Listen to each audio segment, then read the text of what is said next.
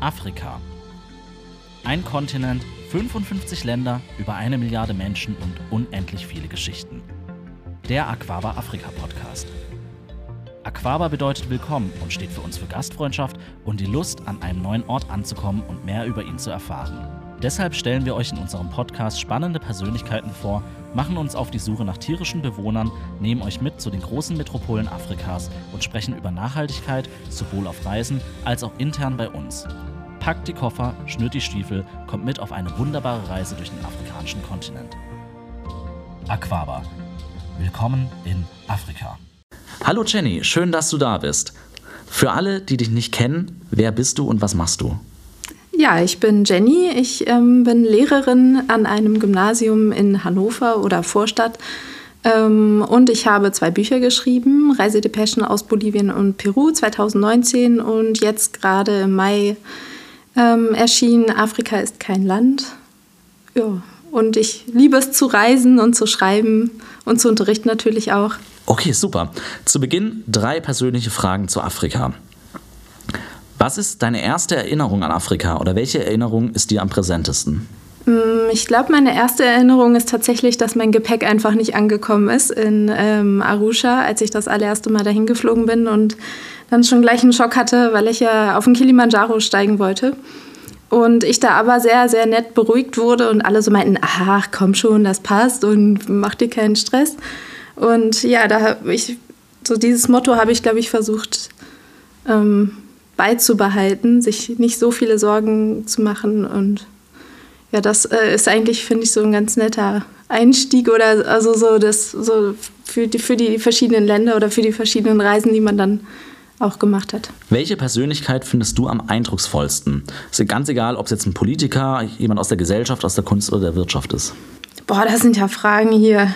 Ähm, da, also da müsste ich jetzt echt länger drüber nachdenken, glaube ich. Nimm dir die Zeit, die du brauchst. Alles gut. Ähm, nee, das äh, mach erstmal die nächste Frage. Was war die letzte Nachricht aus Afrika, die du gehört hast, die so einen richtigen Wow-Faktor für dich hatte? Also tatsächlich von meiner Freundin Juliette, ähm, die eine sehr gute Freundin über die letzten zehn Jahre geworden ist und ähm, die mir erzählt hat, dass ihr Business jetzt läuft äh, oder auch wächst. Und das hat mich einfach sehr, sehr fröhlich gemacht. Ähm, dann auch immer so diese Mischung aus ähm, privaten Fotos, die man austauscht und man das Gefühl hat oder merkt, es verändert sich etwas zum Positiven und es kann auch wirklich gut werden, sozusagen.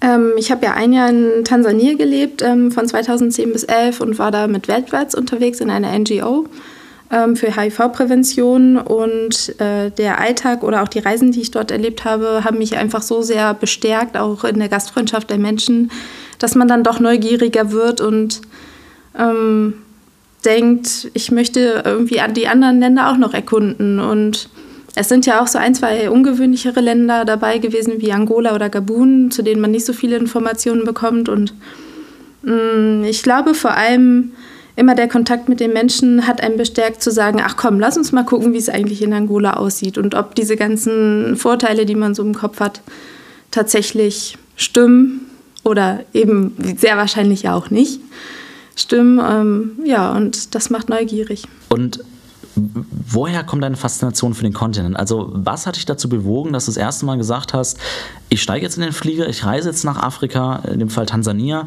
ähm, und, und äh, wo kommt das her? Kann, kannst du das nachvollziehen, oder? Mm, naja, man hat äh, ja immer so jetzt schon lange versucht, diese Frage wirklich zu beantworten, auch für sich selbst, wo es eigentlich herkommt. Ich glaube, es ist eine Mischung aus ähm, ganz vielen Filmen und Büchern, die man gelesen und gesehen hat. Ähm, Musik, die man gehört hat, so persönliche kleinere Geschichten, aber auch mm, schon das Bewusstsein, dass man ein Bild von diesem Kontinent hat, auch vielleicht durch Schule oder Nachrichten vermittelt. Und für mich war das mit Anfang 20 so die Welt, die für mich am fremdesten erschien und die ich am liebsten ähm, suchen wollte oder selbst erfahren wollte und habe damals schon gedacht, naja, das, was du jetzt im Kopf hast, wird ja wahrscheinlich ganz anders sein und das stimmt ja vermutlich gar nicht. Und ich glaube, das war schon einer der Hauptgründe, wieso ich dann dachte, ich will da unbedingt hin und selbst herausfinden. Als du damals äh, runtergeflogen bist, um den Kilimanjaro zu besteigen, hattest du da schon die Intention, länger auch mit Weltwärts nach Tansania zu gehen oder war das wirklich ein erstes Vortasten und die Entscheidung ist erst vor Ort gefallen oder danach? Also die erste Reise, die ich gemacht habe zum Kilimanjaro, die war tatsächlich unabhängig von Weltwärts. Ich wusste schon, ich möchte ein Jahr ins Ausland gehen, wusste aber noch nicht ganz genau wohin und hatte mich schon für Weltwärts beworben und auch für den Kontinent, aber man hatte ja gar nicht so viel Spielraum, wo man dann am Ende hinkommt und dass ich dann tatsächlich nach Tansania gekommen bin, war eigentlich purer Zufall. Ein schöner Zufall. Ja, genau. ich habe mir dein Buch durchgelesen in der Vorbereitung für die Folge und da sind ja echt tolle Geschichten drin. Meine zwei Highlights sind auf jeden Fall das eine, also ich sag mal High und Lowlight, ist auf jeden Fall äh, das Abendessen mit Rakrots oder Rakruz, wie man sagt, in mm. Madagaskar. Mm. Wo du, äh, darf man das jetzt hier spoilern? Ich denke, ja, ja, ja. Wo du beim Abendessen warst und der madagassische Popstar ein Ständchen auf deiner äh, privaten Geburtstagsfeier gesungen hat. Mhm. Und auf jeden Fall auch die Geschichte mit den Elefanten äh, oder dem Elefanten und Siko und Frank in, äh, in Gabun. Das äh, war so ein bisschen das, wo ich dachte, krasse Geschichte. Mhm. Ähm, aber es sind ja ganz viele Sachen, die du erlebt hast. Äh, äh, in dem Buch sind das vor allem eben nur die Highlights und Lowlights oder ist das wirklich schon so der Querschnitt von dem, was du erlebt hast? Ja, auch, also ich glaube, ich könnte wahrscheinlich noch zwei, drei Bücher schreiben mit dem gleichen Titel und anderen Geschichten. Ich glaube, wenn man Geschichten erzählt, dann erzählt man natürlich immer eher die Sachen, die einem im Gedächtnis geblieben sind und die sind ja in irgendeiner Form immer ein Highlight oder ein Lowlight oder irgendwie speziell. Vielleicht manchmal, wenn man sich den Titel anschaut, Afrika ist kein Land, auch ein Problem sein kann, weil man möchte ja eigentlich auch viel vom Alltag erzählen oder von unspektakulären Dingen, um eben das Bild noch ähm, vielfältiger zu zu gestalten. Aber das sind schon viele Geschichten, die eben mir jetzt persönlich in Erinnerung geblieben sind und irgendwie auch eine besondere Emotion in mir auslösen vielleicht. Wie, wie bist du auf die Idee gekommen, ein Buch daraus zu machen? Mm, also ich schreibe ja sehr gern und ich, also habe ich ja schon gesagt, das Buch, also es ist irgendwie toll, dann die Geschichten aufzuschreiben und so ein bisschen zu konservieren und auch dann wenn man sie erlebt hat, vielleicht eben gleich niederzuschreiben, dass man diesen Moment einfangen kann und auch die Gedanken, die man dann noch dazu ähm, hat im Nachgang. Und ähm, ja, dann habe ich mit meinem Verlag gesprochen, Reisedepeschen, und die fanden die Idee gut und so ist dann irgendwie das Buch entstanden. Und der Titel, der kommt von dir? Äh, nee, also da, tatsächlich ähm, haben wir richtig lange überlegt, was kann man für einen Titel für so ein Buch nehmen. Ähm, Afrika muss ja irgendwie als Wort wahrscheinlich mit drin sein und dann einen Titel zu finden, der nicht total klischeebehaftet ist, war unglaublich schwierig. Und dann dachten wir so ein bisschen, ach, dann sagen wir mal, das, was Afrika vielleicht nicht ist und nicht das, was es ist. Mhm. So, so ist der Titel entstanden, ja. Ist ja auch eine berechtigte Aussage. Ich meine, ich kenne das aus äh, meiner Arbeit als Reiseveranstalter, dass wir natürlich schon auch immer die, die Stereotypen haben und Afrika einfach auch als Land wahrgenommen wird von vielen Menschen, die gar nicht auf dem Schirm haben, wie groß der Kontinent eigentlich ist und wie viele Menschen, wie viele verschiedene Kulturen dort leben. Und äh, insofern finde ich den Namen super und äh, kann ich nur empfehlen, sich das mal durchzulesen. Ich finde es sehr interessant, wie kritisch du grundsätzlich mit der ganzen Geschichte umgehst und äh, wie du all das, was du erlebst, auch hinterfragst und auch dein eigenes Verhalten hinterfragt. Wie, wie, wie kam es dazu? Also hast du da ein einschneidendes Erlebnis gehabt oder etwas, wo du sagst, Mensch, dir wurde auf einmal bewusst, dass hier in unserer Verhaltensweisen vor Ort oder in der, im Schwarz-Weiß-Verhältnis was gründlich schief läuft? Oder? Ja, ich, also grundsätzlich, ich finde auch, wenn man sich Diskussionen oder aktuelle Diskussionen anschaut, ist einfach so die Fehlertoleranz sehr gering bei vielen Menschen. Also man macht einen Fehler und eigentlich kann man den gar nicht mehr zugeben, weil man sofort irgendwie dafür sich ein Leben lang dann schämen muss oder so. Also ich finde es eigentlich schön ähm, zu zeigen, wenn man eigene Fehler eingesteht und sagt, ja, den habe ich jetzt gemacht und es tut mir leid und ich möchte aber beim nächsten Mal versuchen, mich zu ändern und vielleicht dann auch andere Menschen dazu motiviert, ähnlich zu denken und nicht immer zu, sich dafür re zu rechtfertigen, warum man sich jetzt so und so verhalten hat, sondern einfach mal zu sagen, ja stimmt, war wirklich blöd und ich versuche es aber also ich versuche mich weiterzuentwickeln. Mhm. Gehen wir nochmal zurück. Du bist 2010 nach Tansania gegangen für deinen Freiwilligendienst.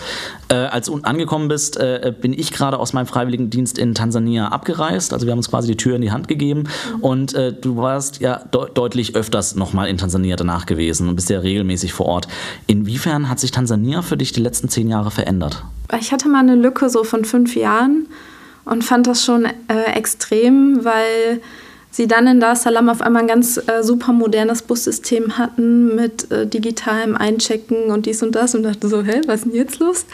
Ähm, wo sind die ganzen Minibusse oder das, was ich noch so kannte vor fünf Jahren? Und das war schon sehr, sehr interessant, wie schnell dann doch sich eine ganze Stadt verändern kann und ich hätte das überhaupt nicht so eingeschätzt, dass es möglich ist. Also ich finde schon, dass da subjektiv natürlich immer gesehen, ne? so wie ich es wahrnehme, dass sich da ganz viel tut. Und als ich 2010, 11 da war, hatte ich zum Beispiel auch noch gar kein Smartphone und es gab kein Internet oder kaum. Immer ganz kompliziert mit einem Stick und naja, Strom ist ja auch schwierig äh, gewesen. Und äh, ja, 2016 hatte jeder ein Smartphone und Internet und in der Serengeti gibt es einen Hotspot. In Hannover sucht man den manchmal vergeblich. Also es ist schon irgendwie so ein paar nette Dinge, die man dann da beobachtet. Das ist sowieso krass. Also grundsätzlich, äh, was ich auch in, in äh, ganz Ostafrika, also Tansania, als auch Kenia und Uganda erlebt habe, ist, äh, wie stark eben das Mobiltelefon verbreitet ist. Ne? Mhm. Also wenn man sich das hier überlegt, wie viele weiße Flecken es in Deutschland noch gibt, ja. wo man eben keinen gescheiten Empfang hat. Und äh, man hat mittlerweile selbst in der Serengeti und auf dem Kilimanjaro Handyempfang. Ja. Und äh, quasi das komplette Leben oder eigentlich fast alles wird übers äh, Mobiltelefon abgewickelt, ist schon super interessant interessante Geschichte. Und da sieht man, wie natürlich auch aufgrund der Gegebenheit, dass es kein Festnetz gibt, einfach dieser komplette Sprung in der Entwicklung, wie wir bei uns gesagt haben, wir machen erstmal das Festnetz oder die Telegrafen, dann das Festnetz, dann kommt das Handy, wurde einfach komplett übersprungen. Und man ist ja. direkt ins nächste Zeitalter gegangen, was äh, die Digitalisierung angeht. Und das finde ich schon super interessant. Also, Auf jeden Fall, finde ich auch, ja. Erzähl doch mal, wie, wie hast du die, äh, die Safari bei den Waldelefanten dann bezahlt im Gabun? ja, also ähm, wir mussten, wir sind ja mit öffentlichen Verkehr Verkehrsmitteln in den Luangwa National Park gefahren und ähm, äh, es war klar, wir müssen Geld überweisen ähm, für Benzin, damit unser Boot auch tatsächlich fährt, das kleine, was dann so durch die Lagunen kommt. Und mh, mm, es gab, oder das macht man dann eben nicht per Bank, sondern per, per SMS. Und das ist natürlich, äh, für, für uns war das total seltsam. Ähm, wir haben auch richtig lange gebraucht, bis wir diesen Dienst dann gefunden haben, weil Gabun ja fast komplett mit Regenwald bedeckt ist und man dann eben den Supermarkt erstmal finden muss. Und ähm, Timon hat äh, am Busbahnhof gewartet und ich bin mit einem, der mir helfen wollte, in so einen Supermarkt gefahren und da saß dann ein Typ mit drei Handys und meinte, ja, hier, schieb mal die Telefonnummer rüber. Ähm, okay, du willst 300 Euro an Jean René senden? Und ich so, ja, ja, genau. Und dann schreibt er halt die SMS auf Französisch, die der Sprache bin ich jetzt auch nicht so richtig mächtig. Und dann gibt man ihm 300 Euro und das Ding ist geritzt. Ne? Und denkt sich, ja, funktioniert das jetzt wirklich? Und bekommt er jetzt das Geld? Und äh, als wir dann drei Tagesreisen später bei Jean-René eben waren, meinte er auch so, oh ja, ihr habt ja ganz schön lange gebraucht mit dem Geld und wart ja total unzuverlässig. Was war denn da los? Und ja, dass man dann so als unzuverlässig bezeichnet wird, ist auch nochmal witzig, weil, weil man eigentlich dachte, naja, weil man schon im Kopf hat, werde ich jetzt hier gerade über den Tisch gezogen, wenn der Typ eine SMS schreibt und ich gebe ihm 300 Euro oder nicht. Und so läuft es aber einfach. Und das ist auch ein schönes Zeichen zu sehen, dass man den Menschen einfach vertrauen kann und auch sollte und immer wieder überrascht wird, ja, wie, wie hilfsbereit und herzlich alle sind. Werbung. Abgesehen von Ghana steht Westafrika oftmals nicht auf der Reisewunschliste vieler Menschen. Dabei bieten die westafrikanischen Länder eine Vielzahl von kulturellen Highlights und gelten nicht ohne Grund als versteckte Juwelen des Kontinents. Vor allem die Gastfreundschaft der Menschen, aber auch die Landschaften wie das togolesische Hochland oder der Judi-Nationalpark im Senegal, wo zeitweise über 400 Vogelarten zu sichten sind, wissen zu begeistern. Sprechen Sie uns für Kulturreisenden zu den Naturschätzen Westafrikas gerne an. Wie wäre es zum Beispiel mit einem Abstecher nach Togo und Benin, um mehr über Voodoo zu erfahren oder auf einer unserer Privatreisen in abwechslungsreichen Senegal kennenzulernen? Nun aber erstmal zurück zu Jenny und ihren Erlebnissen in Gabun. Wie seid ihr da hingekommen und wie ist das gelaufen? Naja, wir sind hingeflogen, ne? ganz easy. Und dachten uns, ja, die Leute vor Ort müssen sich ja auch irgendwie ähm, bewegen durchs Land und das machen wir dann auch. Wir sind einmal Zug gefahren mit einem extrem modernen, klimatisierten, äh, Metronom-ähnlichen Zug. Ähm, waren auch also da sehr positiv überrascht über eben wie, wie gut das alles in der Abwicklung funktioniert ähm, und sind dann häufig mit so Shared-Taxen ähm, durchs Land gereist oder auch mit Minibussen und das war eigentlich gar kein Problem. Also eben auch, weil man jemanden fragt auf der Straße und der führt einen dann so lange zum richtigen Ort, bis man eben ins richtige Auto einsteigt und losfährt. Also ich würde es empfehlen, also ich würde das Land als Reiseland auf jeden Fall empfehlen und fand es auch spannend, dass ähm, in so einer äh, Statistik, wo, in der es um Kriminalität geht, eben Gabun auch mit Deutschland verglichen würde. Also super sicher und Gut, in Deutschland gibt es ja auch Orte, die man jetzt nachts um drei vielleicht lieber meidet. Das ist auf jeden Fall wahr. Wir sagen ja immer für uns, Afrika ist gleich Gastfreundschaft. Also unser Name Aquaba heißt ja Willkommen in der Akan-Sprache aus Ghana. Und das ist das, was für uns Afrika immer ausgemacht hat. Also egal in welchem Land wir waren, haben wir ganz viel Gastfreundlichkeit, Gastfreundschaft erlebt, ganz viel Hilfsbereitschaft. Du mit Sicherheit auch, gehe ich davon aus. Hast du da irgendwie eine Erfahrung gemacht, wo du wirklich sagst, Mensch, das war für dich der Inbegriff der Gastfreundschaft, die ich erleben durfte? Also ich glaube, tatsächlich kann ich das auf ein einziges Erlebnis gar nicht so runterbrechen. Es ist es schlägt einem ja schon am ersten Tag entgegen, wenn einem der Flughafenmitarbeiter eben sagt, ja hier, komm, das wird schon und so, wo wohnst du denn? Ich bringe dir das am nächsten Tag vorbei. Und ähm, man wird einfach permanent eingeladen auf Hochzeiten, obwohl die Leute einen gar nicht kennen oder zum Essen oder an die Hand genommen. So in der Abgrenzung zu dem, was man vielleicht oder was ich jetzt aus Hannover kenne, wenn ich hier jemanden nach dem Weg frage, dann bleiben die Leute vielleicht auch nicht immer stehen oder man es ist so ein bisschen schwieriger, Kontakt aufzunehmen. Und dort hatte ich das Gefühl, man fragt jemanden und das Problem wird zu 100 Prozent gelöst. Auch wenn die Person es nicht selbst lösen kann, aber dann fragt die Person wieder eine andere. Und das ist äh, ein schönes Gefühl. Auf jeden Fall. Die Frage, die uns alle interessiert, ist dein Gepäck für den Kilimanjaro dann rechtzeitig da gewesen oder bist du ohne Schuhe hoch? Nee, nee. Es kam dann so zwei Stunden, bevor wir abgefahren sind, doch noch an. Also ist alles gut gegangen. Am Ende, am Ende ist alles gut. Genau. Und sonst ist es nicht das Ende, ne? Genau. Was mich einfach interessieren würde, ich kann äh, ganz offensichtlich diese Frage immer schlecht beantworten, aber viele Gäste fragen uns, wie sicher ist es denn überhaupt als Frau zu reisen in Afrika? Eben alleine oder auch in einer kleinen Gruppe.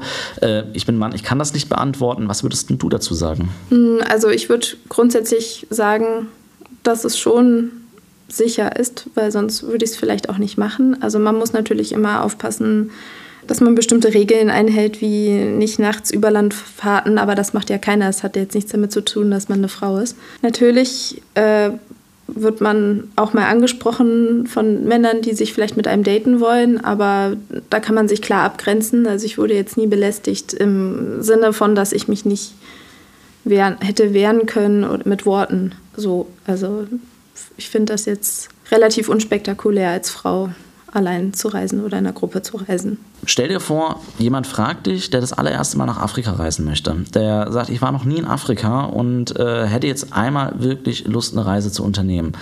Wo sollte er deiner Meinung nach hinfahren und, und was sollte er auf jeden Fall mitnehmen? Vermutlich würde ich jetzt einfach sagen Tansania, weil ich da einfach am längsten war und auch am meisten Erfahrungen sammeln konnte. Natürlich möchte man, wenn man noch nie die großen Säugetiere gesehen hat oder eben so einen Elefanten in Freiwildbahn oder wie auch immer, äh, auch mal eine Safari machen. Also es ist schon in Tansania einfach unfassbar schön. Ähm, auch Jetzt, um vielleicht noch mal ein, zwei Klischees zu bestätigen, also was soll man zur Serengeti sagen? Es ist einfach der Wahnsinn. So, und gerade wenn man vielleicht aus Deutschland kommt und das noch nie gesehen hat. Ähm, aber auch äh, in Tansania gibt es tolle Städte oder ähm, andere tolle Dörfer und Orte, die man sehen kann. Zum Beispiel fand ich so ein bisschen als Geheimtipp die Usambara-Berge auch total faszinierend, die nie richtig so auf dem Schirm sind, glaube ich, von Touristen. Also man macht dann Kilimanjaro, Serengeti und Sansibar. Ich finde aber auch Städte wie Dar es Salaam spannend, in denen man eigentlich nicht wirklich was erleben kann, aber dann geht man da nach Kariakou auf den Markt und äh, erfährt auch mal da so das Chaos oder die, die sucht halt seine äh, Gegenstände, die man gerne kaufen würde oder so. Also ja, möglichst vielfältig, vielfältige Erfahrungen mitnehmen. So mit Leuten sprechen, auf der Straße essen. Bin ich voll bei dir. Aber wenn er jetzt sagt, okay, ich reise jetzt, ich habe keine Ahnung, was ich mitnehmen soll. Wir haben schon drüber geredet, äh, äh, was man was er alles erleben kann, aber wenn es so eine Sache gibt, wo du sagst, hey, das ist das Nonplusultra, das musst du dabei haben, einfach als Ding und das wird dir alles retten vor Ort. Was sollte er mitnehmen? Als Gegenstand jetzt? Als Gegenstand jetzt. Klopapier ist immer gut. Okay. Oder Licht ist auch nicht schlecht, wenn man mal Licht hat, aber. Also Klopapier und eine Stirnlampe. Ja, und vielleicht noch ein, hier Moskitospray ist auch gut. Ist eine gute Antwort. Ich meine, grundsätzlich, du hast die Sache ja schon angesprochen mit der Serengeti zum Beispiel. Das ist das Bild, das ganz viele von uns vor den Augen haben. Also wir sind ein vergleichbarer Jahrgang.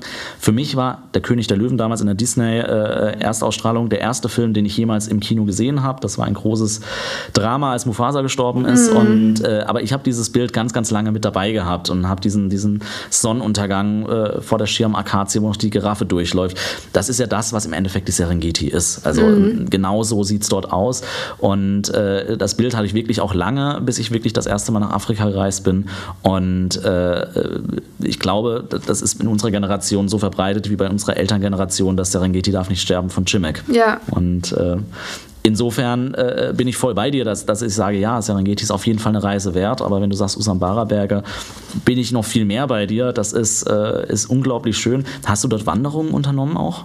Ja, genau, aber auch nicht, ähm, also einfach auch mit Leuten, die man so im Dorf kennengelernt hat oder die gesagt haben, ja, ja, geh da mal zwei Kilometer in die Richtung, das ist schön da. Also so niedrigschwellig kann man das auch immer alles ganz gut machen.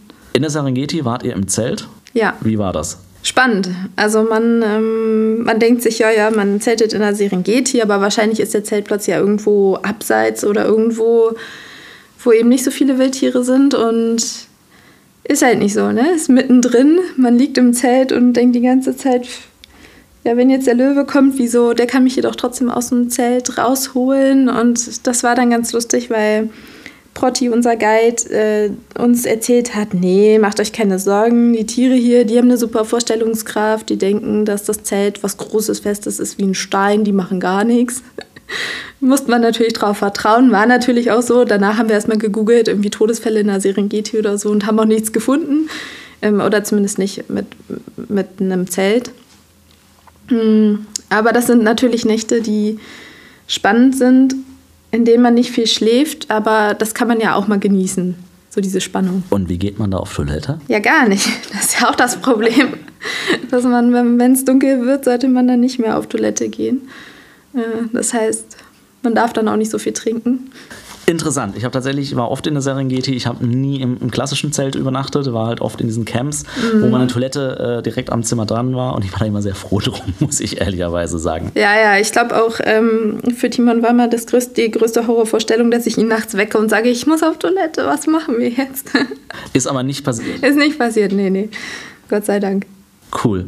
Du hast Kariako in Dar es Salaam angesprochen. Ähm, bist du da alleine auch unterwegs gewesen oder hast du dir Freunde mitgenommen, die dir ein bisschen Weg gezeigt haben oder äh, wie warst du da unterwegs? Da, da, kann man sich ja schon gut verlaufen. Ja, aber das, das Gute ist, ich verlaufe mich sowieso immer, weil ich einen unfassbar schlechten Orientierungssinn habe. Deswegen, äh, also ich verlaufe mich auch gern. Ähm, und wenn man dann aus diesem Labyrinth wieder raus will, dann, dann kann man ja fragen.